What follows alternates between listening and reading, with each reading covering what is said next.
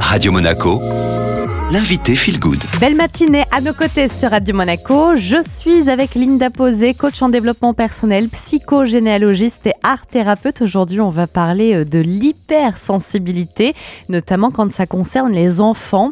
Alors, c'est quoi un enfant hypersensible? Alors, l'enfant hypersensible accorde beaucoup d'attention à ce qui se passe autour de lui, à ce qu'il ressent et à ce que ressentent les autres. C'est pour cette raison qu'il est souvent envahi par les émotions et qu'il réagit très fortement à diverses situations. Sensibilité exacerbée, faible tolérance à la frustration, donc du coup pas mal de colère, et intuition très développée.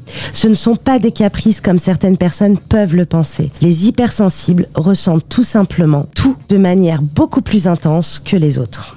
Donc il y a euh, certainement euh, des signes aussi qui permettent de suspecter une hypersensibilité euh, chez son enfant. Alors il y a plusieurs signes, encore une fois, et je rassure les parents qui nous écoutent, cela ne veut pas dire qu'ils ont tous ces signes en eux, d'accord? Ils peuvent en avoir que quelques-uns. Donc il y a les émotions fortes, une faible tolérance à la frustration et aux situations qui lui paraissent injustes, des difficultés face au changement, au déménagement, à l'entrée à l'école, à l'arrivée d'un nouvel enfant. L'hypersensibilité, ce qu'il faut savoir, c'est aussi au niveau de tous les sens.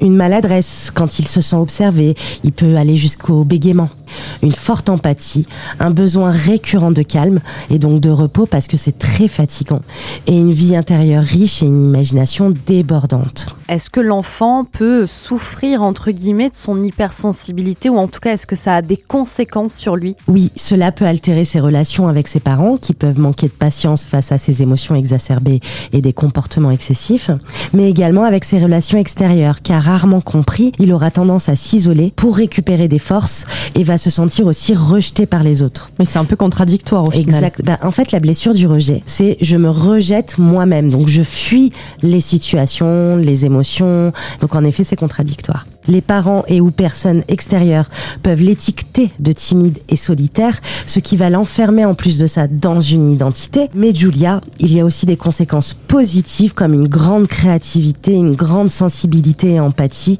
une bonne intuition et il est dans l'entraide. Il aime bien aussi réussir à l'école, être dans les meilleurs.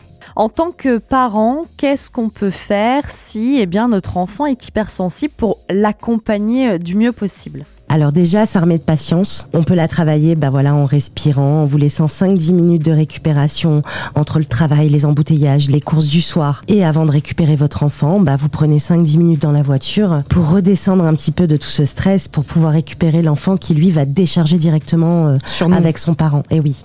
Évitez de le comparer aux autres enfants et de ne pas trop perdre son calme face à ses surréactions.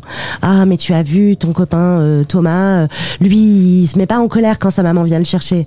Oui, mais peut-être que Thomas, il n'est pas hypersensible. Et euh, donnez-lui les clés pour qu'il accepte cette différence en l'aidant à détecter les points positifs de cette hypersensibilité. Quand on en parlait tout à l'heure, euh, vous aviez bien souligné bien sûr le fait que l'hypersensibilité, euh, c'est pas juste des tracas, hein, c'est aussi beaucoup d'atouts, d'avantages, de qualité. Il y a la créativité notamment. Est-ce que là-dessus, les parents peuvent agir? L'enfant est frustré, énervé, en colère, et ben on va lui dire vas-y colorie, euh, exprime-la cette émotion ou ces émotions pour qu'il puisse le symboliser parce que ça va l'aider à l'extérioriser et à mieux la comprendre également.